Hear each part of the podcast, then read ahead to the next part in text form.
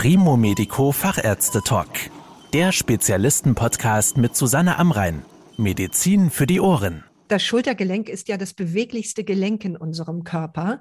Bestimmte Erkrankungen wie etwa eine fortgeschrittene Arthrose mit heftigen Schmerzen können dazu führen, dass dieses Gelenk ganz oder teilweise ausgetauscht werden muss.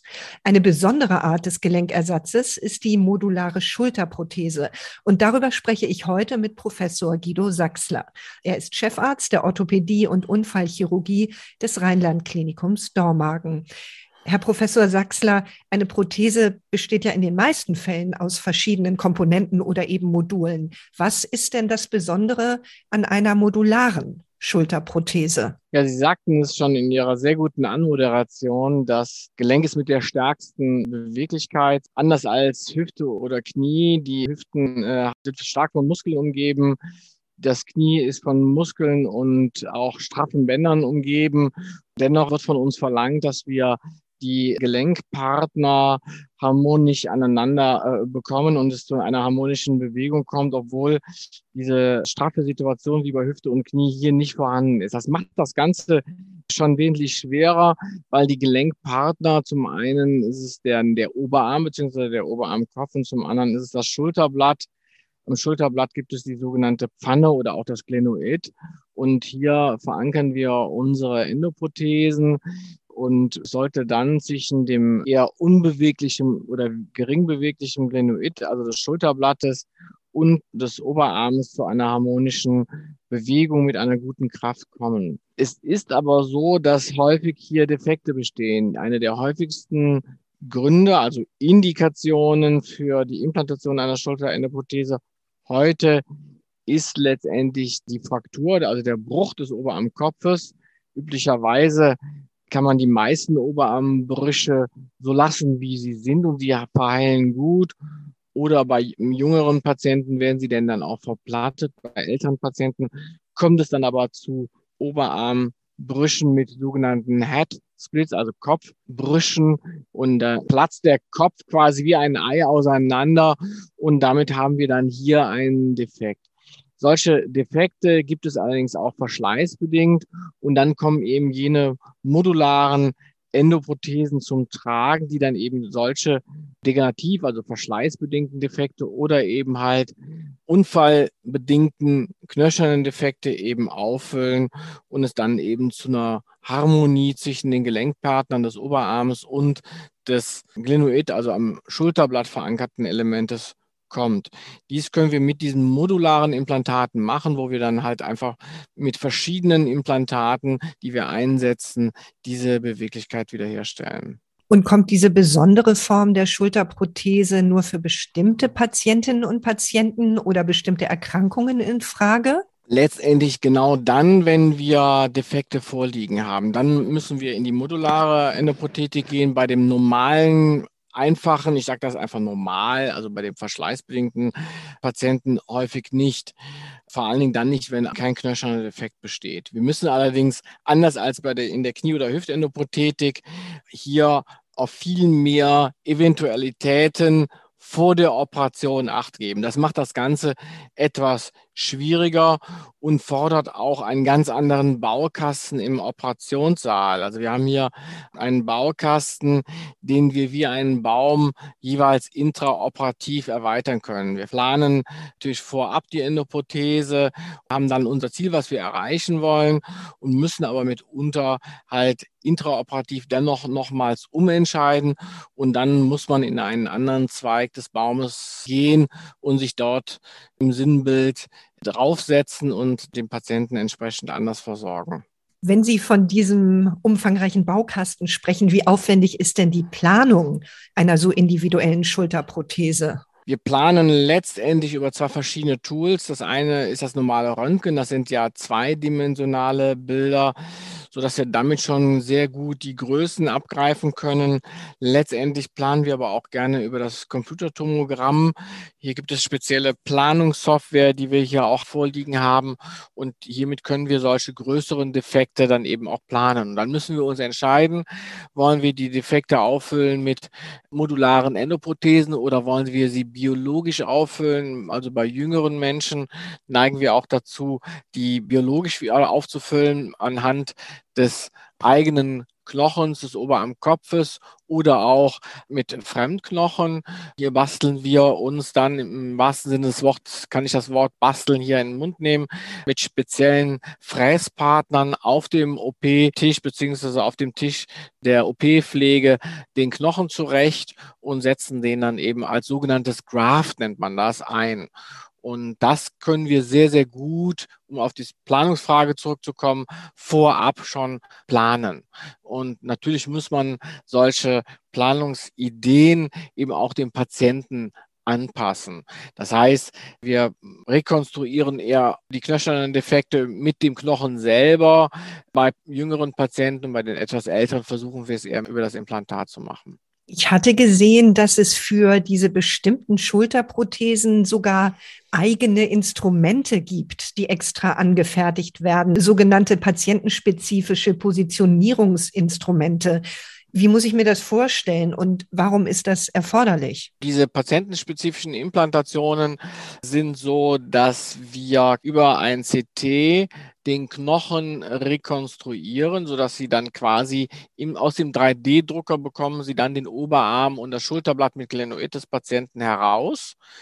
Das ist der erste Schritt einer solchen Planung. Im zweiten Schritt muss man dann entscheiden, lassen wir bauen ein individuelles Implantat, was also genau dem Patienten eben entspricht, wo wir dann eben sehr große Defekte eben halt mit ausfüllen. Das passiert dann meistens im Wechselfall von Endoprothesen. Und dann können wir mit Hilfe von den mitgelieferten Schablonen den Defekt entsprechend fräsen, anbohren und das Implantat fixieren. Das heißt, dann ist jede Schablone, die wir zur Implantation nutzen, individuell auch für den Patienten angefertigt. Zum einen wird dann ein Standardimplantat genutzt oder zum anderen auch das Implantat wird dann auch noch selber angefertigt.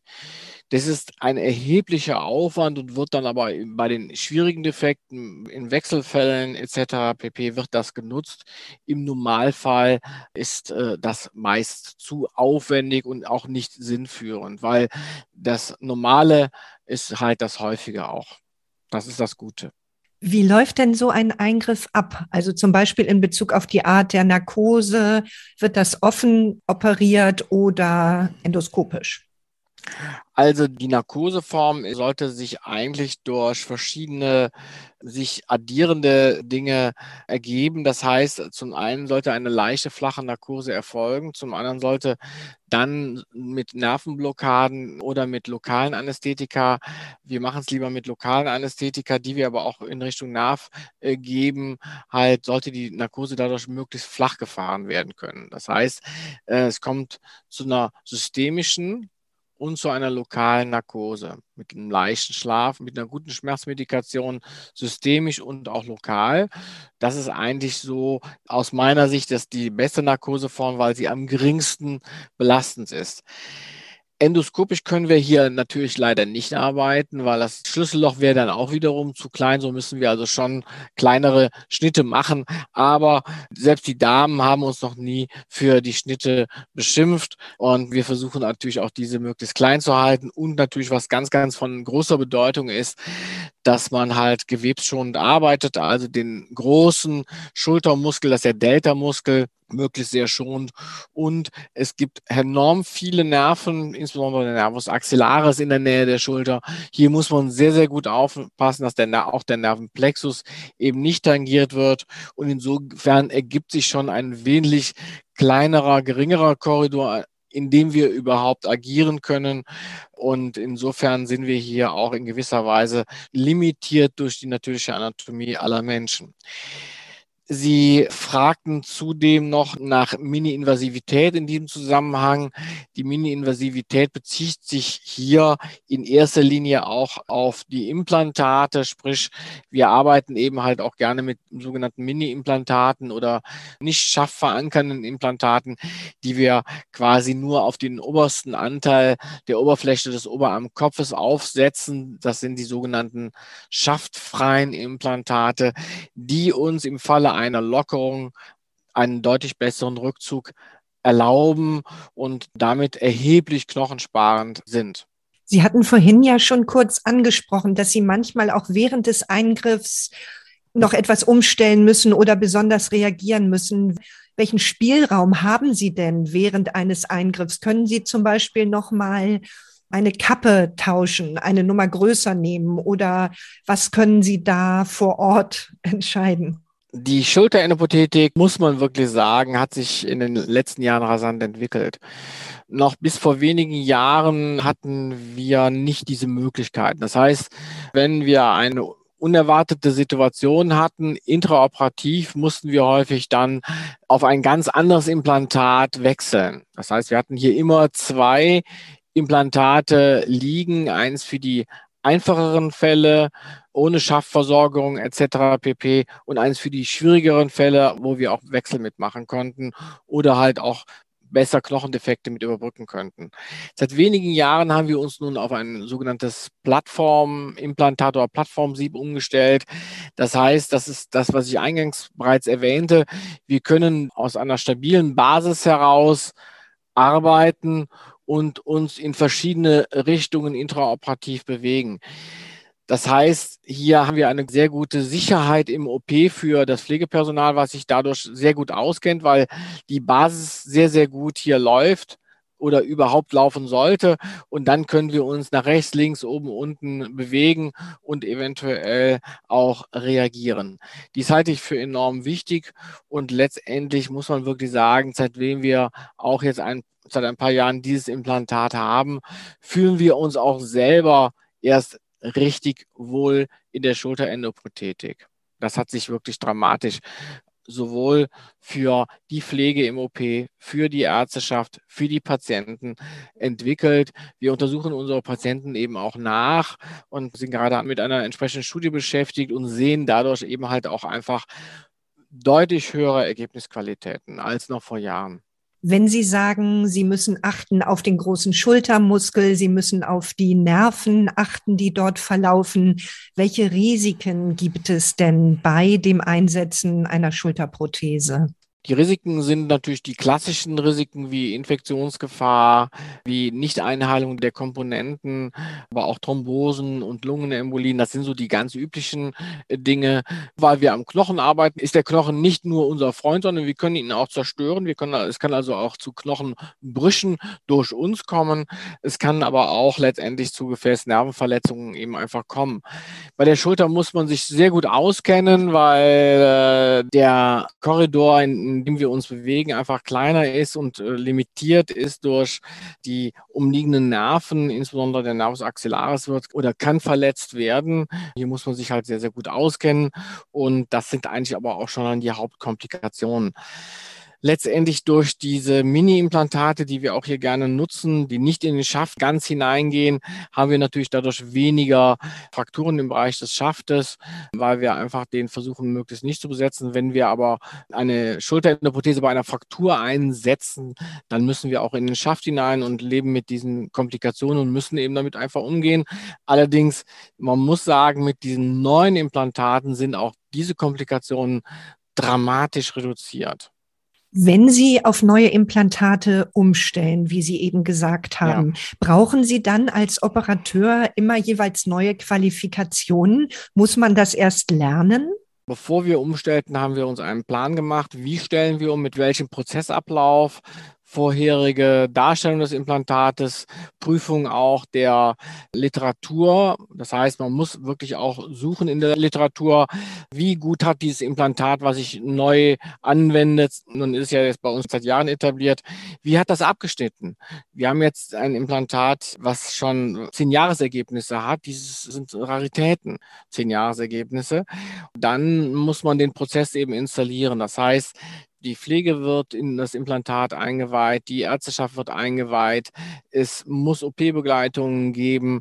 Wir haben jeden einzelnen Schritt der einzelnen verschiedenen Dinge, die wir machen, quasi die einzelnen Äste, auf, in die wir hineingehen, haben wir abfotografiert, haben das eben halt auch niedergelegt, nicht nur in Papierordnern, sondern auch natürlich digital, wie man das eben heute eher macht. Und so kann jeder vorher weiß schon, in welche Richtung wir grob gehen und weiß auch, wo dann nachher die Reise hingeht. Und das äh, Qualitätsmanagement, der vorher geplante Prozessablauf, hat uns hier professionellerweise eben halt auch in eine rasche Umstellung gebracht. Es gibt ja bei den Schulterprothesen anatomische Prothesen und inverse Schulterprothesen. Mhm. Was ist da der Unterschied und wovon hängt es ab, welche Sie einsetzen? Ja, eigentlich eine wichtige Frage. Der jüngere Patient besitzt noch eine funktionsfähige sogenannte Rotatormanschette. Das ist diese Muskelsehnenplatte, die den Oberarmkopf umfasst. Wenn diese Muskelsehnenplatte noch vorhanden ist und es besteht ein deutlicher Verschleiß, dann ist eben dies eine Indikation für eine anatomische Versorgung. Alles andere ist eine sogenannte inverse Versorgung. Und jetzt wird es kompliziert, weil wir dann den Oberarmkopf und den wenden wir dann um auf die Schulterblattseite. Das heißt, wir drehen quasi die Schulter von links nach rechts und verändern damit die Hebelverhältnisse. Weil wenn die Rotatorenmanschette nicht mehr da ist, dann muss der Oberarmmuskel, der sogenannte Delta-Muskel, der große Muskel, den wir alle von außen aus sehen, den Oberarm nach oben ziehen, wenn wir weiter über Kopf arbeiten wollen. Und wir ändern mit diesem inversen Implantat dann den Hebel, um den Arm anzuheben, zu drehen und zu wenden. Und das sind die sogenannten inversen Implantate. Dann muss die Rotatormanschette eben nicht mehr arbeiten können. Bei der anatomischen Schulter muss die Rotatormanschette suffizient, also noch komplett vorhanden sein und auch gut funktionieren. Nun hält ja selbst die beste Prothese nicht unendlich.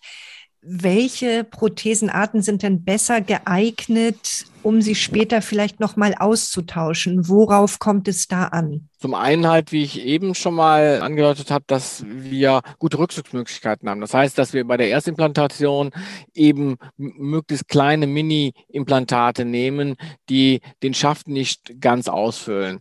Zum anderen versuchen wir möglichst auch zementfrei zu arbeiten bei der Erstimplantation. Das heißt, das sind also Endoprothesen, die einheilen in den Knochen, beziehungsweise wo der Knochen einfach auf das Implantat geht und sich mit dem Implantat verankert das sind die ersten Ideen halt, wo man dann also sich eine günstige Situation für die Revision, also für den erneuten Wechseleingriff schafft. Die neueren Implantate der neueren Generation haben erheblich lange Haltbarkeiten. Ich hob eben schon mal auf diese zehn Jahresergebnisse ab und da sind halt fast alle Implantate dieser Generation eben noch inneliegend gewesen. Das hatten wir früher einfach in dieser Form einfach nicht. Aber man muss wirklich sagen, die Ingenieurskunst hat doch in erheblichem Maße gute Arbeit geleistet. Und wir haben heute als Operateurin oder als Operateur, aber auch als Patient eine wesentlich höhere Sicherheit zu erwarten. Wie steht es denn mit der Beweglichkeit nach dem Einsetzen einer solchen Schulterprothese? Wie eingeschränkt ist sie, beziehungsweise was ist möglich? Wir äh, implantieren ja auch Knie und Hüften und dann ist es so, Hüfte ist das Beste, da sind die Leute ganz schnell wieder beweglich und sie müssen auch nicht wirklich hart dafür arbeiten, um diese Beweglichkeit wieder zu bekommen. Das Knie ist dann schon wieder was anderes, das ist insbesondere schmerzlimitiert am Anfang noch, aber es geht auch relativ schnell Teil, also das ist quasi in der Liga auf der zweiten Ebene, aber auf der dritten Ebene kommt dann eben die Schulter. Wo wir hinwollen, danach richten wir auch unser Qualitätsmanagement aus, ist halt die Frage dann nach drei bis sechs Monaten, sind Sie wieder in der Lage, Überkopfarbeiten zu leisten? Sind Sie wieder in der Lage, das Hinterhaupt mit beiden Armen zu erreichen? Sind Sie wieder in der Lage, sich die Schürze zu verschließen? Und diese drei Dinge, die ich gerade benannte, das ist dann erstmal eine große Herausforderung für jeden Patienten und ist aber unser Qualitätsendpunkt. Den wollen wir eigentlich erreichen. Es ist harte Arbeit für den Patienten, das wissen wir, weil wir zunächst den Patienten etwas ausbremsen, da die abgesetzte und wieder angelegte Muskulatur wieder einheilen muss. Zum einen, da das Implantat ganz einheilen muss, weil wir nun zementfrei wegen der Rückzugsmöglichkeiten meist arbeiten. So haben wir etwas langsamer wieder Regeneration und Rehabilitation. Aber das ist halt den Implantaten auch geschuldet, dass die Rehabilitation etwas länger dauert. Der Zielpunkt, den ich eben nannte, ist eben halt hier harte Arbeit. Das war der Primo Medico Fachärzte Talk. Danke, dass Sie zugehört haben. Mehr Informationen rund um das Thema Gesundheit und medizinische Spezialisten finden Sie auf primomedico.com. Bis zum nächsten Mal, wenn es wieder heißt Medizin für die Ohren.